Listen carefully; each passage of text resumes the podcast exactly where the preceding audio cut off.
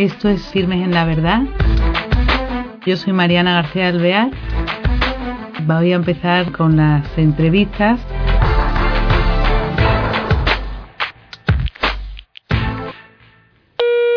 Hola queridos oyentes, bienvenidos a este nuevo programa de Firmes en la Verdad.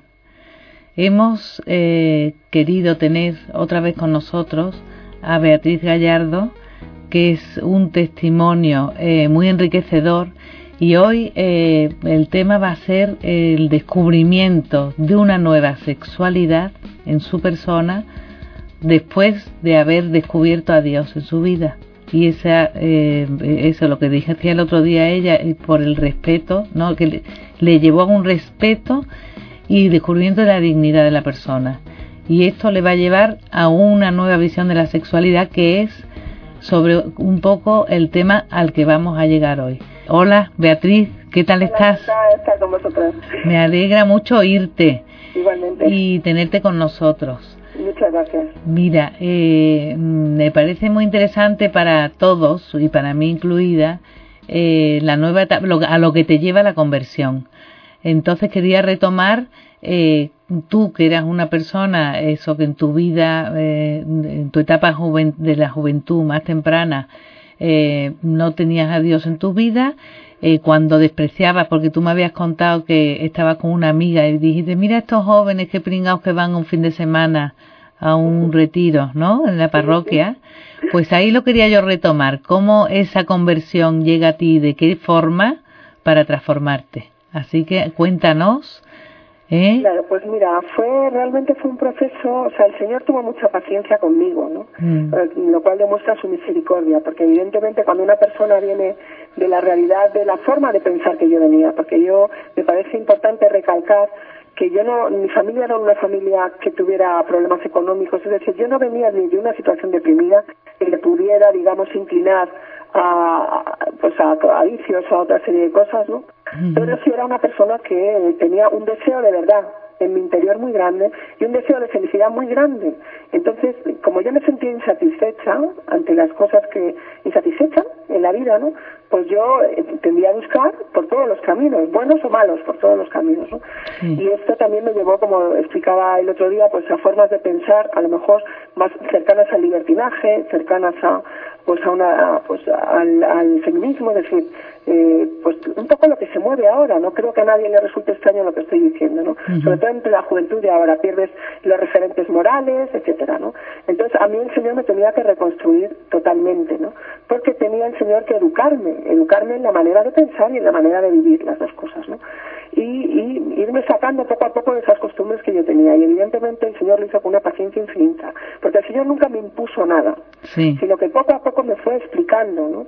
Por qué determinadas cosas eran malas para mí, para mí y por qué determinadas cosas eran buenas para mí. Es decir, el Señor, eh, la, la moral cristiana me la fue desmenuzando. O sea, yo, por ejemplo, yo antes de mi conversión yo tenía la sensación de que eso eran una serie de imposiciones, de autoritarismos que eran externos a mí y que no tenían nada que ver conmigo y que era una cosa como totalmente trasnochada. Claro. Y cómo era posible esto de la castidad, esto de, del matrimonio para toda la vida. O sea, era una cosa que a mí me quedaba tan lejana, o sea, que yo pensaba que eso no era, fundamentalmente pensaba que no era posible. O sea, Porque- yo no creía sí. eh, en el amor a perpetuidad, que yo creo que es lo que le pasa a mucha gente ahora, ¿no? Claro, eso me interesa un poquito meternos en ese tema. Eh, eh, tú habías vivido, claro, tu vida era no era en castidad y entonces, No. ¿Cómo descubres? ya tenías relaciones prematrimoniales como mucha gente hoy día porque no se le da importancia. ¿Y ahí qué es lo que te cambió?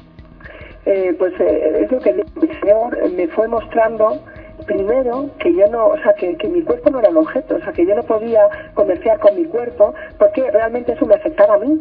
Sí. Es decir, que me fue- realmente me, fue- me- me fue mostrando lo que es el amor y lo que es la persona humana. Es decir, a mí me fue mostrando que eso era egoísmo puro, que por ahí además lo único que conseguía era un sentimiento de insatisfacción, porque en el fondo yo lo que quería era que me quisieran, es decir, yo sentirme amada y que por ese camino realmente no lo consigues, pero tú al principio no te das cuenta, porque además ese tipo de relaciones Eh, no digo en todos los casos, pero en mi caso, Sí. que yo además, eh, tenía- en, aquel, caso- en aquel momento yo tenía un amante, no porque, no porque estuviera casado, Sí. sino porque las relaciones que nosotros teníamos no era una relación de noviazgo, ni era una relación de verdadero amor, sino que era una relación de uso mutuo. Fíjate. Nos veíamos los fines de semana, Sí. eh, teníamos una relación de carácter físico satisfactoria para los dos y cada uno para su lado, es decir, así de frívolo. Fíjate, frío y nada más material, más eh, ser objeto, lo que tú decías antes, ¿no?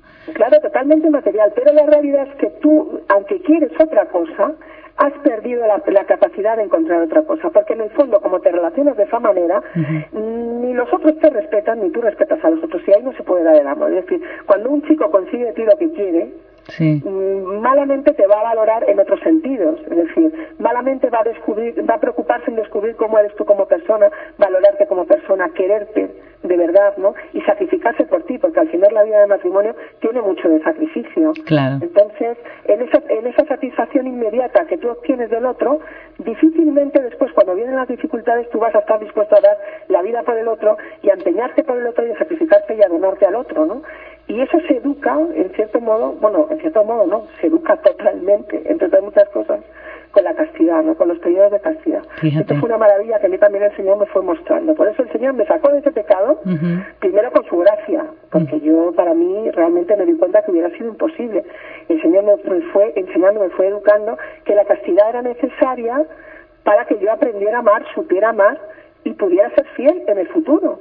Porque claro, una persona que está acostumbrada a esas satisfacciones físicas inmediatas, Claro. en, en las que además, oye, igual hoy te atrae este que mañana te atrae el otro. Claro, te da igual. Entonces, ¿cómo ser fiel durante toda la vida a una sola persona cuando tú estás acostumbrada a eso? ¿no? Es decir, a no, a no tener que esperar, a no tener que eh, eh, de- de respetar al otro, ¿no? Que donarte al otro, es que es muy difícil. Yo no sé si estoy sabiendo explicarlo. ¿no? Sí, bueno, es que es muy interesante además ese paso que das porque realmente lo otro sí era satisfactorio, momentáneo, pero no te llenaba y te seguía dejando vacía, ¿no? Claro, pero sobre todo porque al final, porque yo fui incapaz de consolidar un noviazgo, porque no estuviera enamorada, no, porque yo, independientemente de todas estas relaciones, digamos, desordenadas que tuve durante mi juventud, y más todavía cuando rompí mi segundo noviazgo, porque claro, cuando tienes un desengaño de, ese, de esa manera, yo había enamorada de mi segundo, de mi segunda pareja, no de mi segundo novio que estuve dos años con él, enamoradísima, ¿eh? Sí. Evidentemente cuando en esa, en esa, en ese mutuo relación de egoísmos, porque al final cuando hay inmadurez y cuando hay que, cuando tú le pides al otro que te haga feliz y no, y no, es, no eres tú el que quiere hacer feliz al, otro, aunque no te das cuenta, sino que le estás exigiendo constantemente al otro que sea él el que te haga feliz, pero es que el otro hace lo mismo contigo. Y llega un momento que eso es inviable, porque no es más que una lucha de egoísmos Claro. aunque tú no eres consciente de que eso está sucediendo, ¿eh? Tú piensas que es que el otro no te quiere lo suficiente, pero tú te das a tope, en fin, todas estas cosas, ¿no? Y yo fui incapaz de consolidar una relación mm, eh, de noviazgo precisamente por esto que estamos hablando, es decir, porque cuando tú eh, no eres capaz de amar al otro tal cual es, y eso es parte del proceso que se produce cuando tú dominas tus afectos, cuando tú ves con objetividad a la otra persona y ves si verdaderamente es la persona adecuada con la que tú puedes compartir un futuro, porque no se solo de tener gustos comunes o determinadas aficiones, no. Esto se trata de si este va a ser el padre de mis hijos y el esposo para mí para toda la vida. Y eso es un discernimiento que el Señor va trabajando con la persona, contigo, cuando te va educando en los afectos Sí. te va educando en los afectos, te va educando en el amor, a través de contemplar el- a la Virgen María, la historia de la Virgen María, y a través de contemplar cómo gestiona también el propio Jesucristo en el Evangelio sus afectos hacia los apóstoles, hacia las personas que le rodeaban, hacia, su propia familia, ¿no? Cuando Dios está en medio, Dios es el que te quiere y tú tienes la seguridad de ese amor. Entonces eso es lo que te permite luego ir amando a los demás. Recibir el amor de Dios de forma que tú no tienes tampoco esa ansiedad de los afectos de que te tienen que querer, porque ya tienes uno que te quiere. Claro, claro. Sí, eso te da fuerza para de verdad descubrir el, nuevo- el buen el buen amor, el amor en mayúsculas, ¿no? Efectivamente. Y eh, entonces eh, tú ves la castidad. Yo para si algún joven nos está oyendo, eh, vas descubriendo que a través de la castidad se te abre un nuevo mundo de afectos, pero que te van dando más de lo que tú creías, ¿no? Pues sí, porque mira, realmente con todo esto que yo os estoy contando, yo creo que es evidente que cualquiera puede imaginarse que para mí en condiciones normales hubiera sido imposible vivir. Yo, estamos hablando que ya tenía 23 años, es decir, ya era bastante mayorcita. No tenía ninguna relación estable porque ya había entrado, ya había empezado a recibir las catequesis, el Señor había empezado a iluminarme, yo me había dado cuenta ya de que yo no podía seguir así, ¿no? Pero realmente me di cuenta a estas alturas la gracia inmensa que fue para mí el regalo que el Señor me sostuvo durante seis años en castidad. O sea, seis años en yo, mm, como no encontraba una persona que a mí me pareciera adecuada, eh, o, yo me enamoraba de alguien pero no me correspondía, y tal, el Señor me ayudó realmente. Porque seis años, estamos hablando de seis años, yo ya tenía 23. Seis años en que yo no tuve pareja ni mantuve ningún tipo de relaciones físicas con nadie. Y también tengo que hablar de que de otro milagro, y el Señor a mí me curó de masturbación. ¿Te curó de qué? ¿Que no te oigo bien? Que el Señor a mí no solamente me ayudó a estar en castidad en el sentido con otras personas, sino que es que a mí el Señor me curó del pecado de, masturbación. Fíjate. Porque evidentemente yo creo que para cualquiera que se pare a pensar, una cosa va unida a la otra.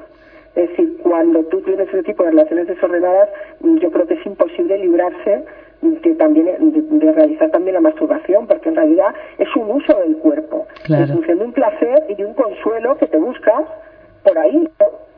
Una cosa inmediata, ¿no? Y por eso digo que visto desde lo lejos, yo ahora me di cuenta que fue un milagro. O sea, que el Señor pudiera abstraerme de las dos cosas y mantenerme seis años así, hasta que yo conocí a mi marido. Eh, hablando de esto que has, el tema que has tocado tú, la masturbación. Eh, lo primero, me sorprende que tú abiertamente des testimonio de esto y lo abordes con tanta naturalidad. Entonces, eh, tú, eh, la masturbación para ti era algo normal en tu vida, igual que lo de tener amantes o tener una vida sexual muy activa, aunque no te aportara nada. en esta curiosamente, siempre se da una doblez porque aunque de boca, de boca, lo digo por mí y lo digo por otras personas, ¿no? Parece que defendemos esto de la libertad de las relaciones, también que relacionamos esto de la masturbación. Ahora mismo es una, una cosa que es sobrecogedor. ¿Cómo están intentando introducir en los tocamientos en los, en los niños? En los, niños pequeños para eh, forzarles a adelantar el descubrimiento del cuerpo de una forma totalmente torcida y que les va a hacer un daño enorme interiormente, ¿no? Porque eh, eh, deforma la realidad, porque la sexualidad es para el amor, no para el, para el uso ni para el abuso, es para el amor, ¿no? Y a mí me alegra hablar de esto también porque porque se tiene un sentido equivocado de que la Iglesia eh, de alguna forma promueve que el sexo es algo malo. Es verdad. Pero como algo pecaminoso, ¿no? Y vamos a ver, es una contradicción total porque Dios es el creador del hombre y de la mujer y, Dios podría haber creado al ser humano hermafrodita, pero ha creado al ser humano para que tenga una relación física de unidad entre el hombre y la mujer. Ahí es cuando, cuando, cuando entendemos esto, es cuando se, cuando se entiende claramente, la es algo que se hace en soledad, y solamente como una autosatisfacción, en que el cuerpo una vez más se utiliza como una vía para que yo me desahogue y que por lo tanto ahí hay un amor ni hay nada, en todo caso hay amor propio y el amor propio te conduce al egoísmo, a la insatisfacción, a centrarte en ti mismo, a no salir de ti mismo, a, estar mirándote tu ombligo y al final incluso te produce una esclavitud, porque claro, como es una satisfacción inmediata puede hacer eh, en cualquier momento, en cualquier sitio, eh, incluso acabas siendo esclavo de eso, ¿no? De meterte en cualquier sitio a lo mejor porque en un momento has tenido una situación de nervios o de estrés y te desfogas de esa manera, es decir, que te vuelves esclavo de eso, ¿no? Sí, porque claro, las personas, lo que se oye hoy día es decir que es muy bueno porque desfoga, porque bueno, es como, como si fuera casi terapéutico ¿no? Y entonces... El tabaco como una droga, porque según eso, porque en el fondo acaba tu cuerpo controlándote a ti en vez de tú controlar a tu cuerpo. Es decir, tu, tu, cuerpo te domina en vez de tú ser el dueño y señor de ti mismo, ¿no? Sí, sí, sí. Y luego quiero decir que, que a mí la manera de ver... Eh, he descubierto la alegría que a mí me produce la manera eh, en que en que el catolicismo no te enseña sobre lo que es el cuerpo, ¿no? O sea, la, la dogmática del cuerpo realmente, ¿no? Eso porque tú lo descubres, entonces, ¿qué, qué, eh, ¿cómo te deslumbra eso que tú, eh, como bien has dicho, para la gente es negativo, la iglesia parece que, que, que lo ve como malo y, y, no es verdad. ¿Qué es lo que a ti te deslumbra? ¿Por qué te libera esta manera de ver la sexualidad cuando lo descubres? De, de ver la sexualidad en realidad te lleva a la tristeza, porque si el ser humano es eso, y si las relaciones tienen que ser así, qué triste, ¿no? O sea, qué triste. Sí, porque te lleva una insatisfacción constante, a una sensación de vacío, soledad, una sensación de sentirte utilizado, que de ahí viene también mucho tema de esto de lo del feminismo que hablábamos en, el día, es decir, ¿por qué la mujer se siente utilizada por el varón? Hmm. Eh, ¿Es una actitud que es que viene del varón o es una actitud que viene de este durante siglos, digamos que el, varón ha tenido una situación, digamos, diferente respecto de la mujer en el sentido de, la de dominio económico, etcétera, etcétera, pues al final acabamos confundiendo las churras con las merinas y se traslada a la relación en la cama, para que nos entendamos, es decir, a la relación íntima. Pero ¿dónde está el abuso realmente? ¿En que los hombres están por encima de las mujeres o en el uso del cuerpo y de la, y de la persona como si fuera un objeto. que esto te lleva a la tristeza, a la vaciedad, a la desesperanza y a ver al ser humano de una forma oscura y triste, vuelvo a decir, ¿no? Claro. Triste. En cambio, el, el cristianismo lo que plantea es algo muy distinto.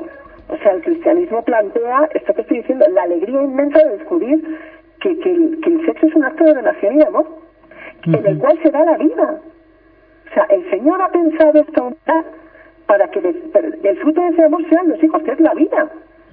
Claro, concebido así y visto así, es que te cambia la visión del mundo. Es que a mí lo que me cambió el cristianismo es la visión de la totalidad de la realidad, de mí como persona y del mundo entero. Porque cuando tú empiezas a ver a tus semejantes, al otro, como alguien de ser amado, como alguien llamado a la santidad, tan santo como a la santidad a la que estás llamando, llamado tú, el matrimonio como algo santo, los hijos como un regalo de Dios. Es que fíjate si cambia la cosa. Que no los hijos como que solo puedo tener uno porque claro, es que económicamente esto es un gasto tremendo. Y claro, es que esto, es que los hijos te chupan mucho tiempo y es que es una esclavitud. Mejor uno solo que lo tenemos controlado. Es que al final es la vida entera lo que te cambia. Sí, sí. ¿Por qué hacemos tantísimas nos vestimos de marca? ¿Por qué tantas cosas que hacemos, no? Porque el otro te quiera, para que el otro te quiera. O cuando tienes a Jesucristo, estas cosas, o sea, ese nivel, no digo que disminuya totalmente, ¿no? Porque somos humanos, ¿no? Sí. Pero, hombre, disminuye mucho, ¿eh? Claro. Eh, te vuelves mucho más libre con, con casi todo con casi todo. ¿no? Claro, tienes una fuerza ahí en Jesucristo eh, que, que no es corriente. Eh, lo que pasa que, claro, no todo el mundo tiene fe. Entonces, em, pero, pero bueno, si la gente de fe es consecuente y descubre esta, el rumbo que te trae em, de nuevos aires, ¿no? Para la vida, eh, sobre todo los jóvenes, para emprender eso, para em, poner en tu vida una nueva forma de, de vivirla eh, sana, no limpia, eso son es la base para mm, tu, tu forma de ser cuando seas adulto, ¿no? Para poder formar una familia. Da una mirada limpia hacia los demás. Claro. El empezar a mirarte tú así a través de los ojos de, la Virgen, a través de los ojos de Cristo, que el Señor te concede, es decir, después de haber estado en la impureza, el Señor te lava, te renueva y te concede poder verte así, de nuevo purificado. Claro, y otra cosa, en esto veo muy interesante tu aportación para cualquier joven que nos escuche que eh, muchas veces te dicen, bueno, yo que ya como estoy metido en esto, he vivido con mi novio, estoy eso el fin de semana, estoy bien con uno, pues me acuesto con él. Eh, yo creo que siempre eh, tu experiencia es muy enriquecedora porque esa persona, da igual que haya vivido eso, estás a tiempo de volver a empezar con una vida casta que te hace descubrir un mundo nuevo, ¿no? En una sexualidad nueva y limpia, lo que tú dices, que te da una mirada limpia. Que después también nos ayudó en el noviazgo, lógicamente, porque hemos estado independizada, es decir, cada uno tenía su propia casa. Sí. Quiere decirse que podríamos haber hecho como tantas personas hacen hoy en día, que nos podríamos haber ido a vivir a casa de él o a mi casa, porque además los dos estábamos trabajando, teníamos buenos sueldos, las personas que nos podíamos permitir viajar, vivir tranquilamente con una situación ahorrada económicamente, y cómo el Señor nos sostuvo, nos, nos ayudó a vivir esos años antes del matrimonio en perfecta castidad, o sea, en, sin, sin entrar en la materia, poder amarnos respetándonos. en ese sentido, ¿no? Y yo me di cuenta después, cuando hemos estado casados, lo importantísimo que fue ese periodo después para el matrimonio, porque en el matrimonio son dos personas con sus defectos, con sus limitaciones, que hay muchos momentos en que el matrimonio no es ese mundo ideal de las películas de Sisi. Claro, claro ¿Eh? que no. Entonces ese tiempo en tú has tenido que amar al otro con también con voluntad, con fuerza de voluntad. Y saber esperar con paciencia, porque aún no estás casado, ¿no? Y saber contener al otro cuando un día el otro está más flojo y te pide que hagas lo que sabes que no tienes que hacer. O al revés, cuando tú estás más flojo es el otro el que defiende tu pureza, ¿no? O sea que esto va ayudando a amarse más, ¿no? A profundizar en, lo que realmente es el valor del otro para ti. Claro. En, en santificar al otro para ti porque lo estás santificando para ti. Claro, claro, claro. Sí, porque te hace eh, construir ese matrimonio sobre una base firme, ¿no? Con conocerte más en profundidad y, y desarrollar la parte del amor profundo, que es lo que tiene que haber, ¿no? Porque en realidad eh, el sexo no es una parte tan importante en el matrimonio, que a veces se cree que que es como la clave y no es, verdad. Yo de hecho conozco muchas parejas que luego cuando te pones a rascar en las conversaciones y tal te das cuenta que en el fondo el único vínculo o el vínculo más importante que les ha llevado al matrimonio civil o religioso ha sido la relación sexual. ¿Qué pasa? Pues llega un momento que si no hay algo más profundo, eso cansa. entonces así estamos viendo tantos matrimonios que fracasan, se llega al matrimonio con una inmadurez total. Efectivamente en el noviazgo, cuando, cuando tú eliminas esa, esa esclavitud del sexo, porque al final es una esclavitud, que te lleva, te quita discernimiento, porque es algo que te liga al otro, que te liga al otro añadidamente, pero en cambio cuando, cuando lo único que hay es esa persona, tú te, fijas en su personalidad, en su forma de ser, en si es buena o mala persona, es a la persona a la que estás eligiendo. No eliges su cuerpo, eliges a la persona. Y esto te ayuda. En un... Eh, porque a lo mejor te das cuenta en ese proceso de noviazgo, que pasó hasta el noviazgo, de que a lo mejor no es la persona con la que tú debes compartir tu vida, lo cual no quiere decir que esa persona no sea una persona maravillosa, pero a lo mejor no es la persona para ti. ¿no? Y el noviazgo, la función del noviazgo está ahí, en ese sentido, ¿no? De dar dar luz, para que tú veas si es la voluntad del Señor que tú construyas el resto de tu vida con esa persona. Claro. Fundamentalmente la castidad ayuda a la fidelidad. ¿no? Beatriz, se nos acaba el tiempo, aunque esto es interesantísimo simplemente eso, eh, recalcar, ¿no? Para la gente que nos esté escuchando, una cosa muy precisa de la conversación que hemos tenido hoy. eh, yo diría que es el descubrimiento de una nueva sexualidad después de la conversión y del descubrimiento de Dios en tu vida. Y como tú dices el, eh, el amar que todo el mundo lo que desea es amar y ser amado y alcanzar la felicidad que es amando efectivamente, en el ¿Eh? fondo sí. Y yo quiero decir simplemente para cerrar que aquellas personas que, que esto de alguna forma les puede haber ayudado, les puede haber eh, hecho preguntarse y, y, y ayuda y no sepa muy bien dónde buscar, eh, pues yo les propongo que, que vayan al COF Macaro, Alcof. a la iglesia, porque, porque en la iglesia no, no somos un grupo de beatitos que es que no nos hemos enterado de nada. Exacto. pensamos eso, ¿no? O sea, que la iglesia, pues bueno, es que esto es un poco tontorrón, no se enteran de por dónde va la vaina, ¿no? Y todo lo contrario, es decir, la iglesia lleva siglos siglos eh, eh, o sea, entendiendo lo que es la persona humana y lo que necesita la persona humana para ser feliz. Siglos. es verdad. Y hay que acudir a la iglesia, eh, fiarse de la sabiduría que tiene la iglesia eh, porque, porque te puede, como me ha pasado a mí, te reconstruye como persona y te da una vida nueva, ¿no? Muy bien. Beatriz, pues eh, muchísimas gracias y te emplazamos para otro programa, ¿eh? Tenemos que hacer el tercero, siguiendo un poco tu trayectoria porque aportas mucho al, a nuestra vida de la sociedad actual. ¿Eh? que sepas que todo viene del Espíritu Santo, que no hay ningún mérito mío y que no cuento más que lo que el Señor me concedió. Qué bien, oye, pues hasta el próximo programa, ¿eh? Hasta pronto, muchas Un gracias. Abrazo. Gracias.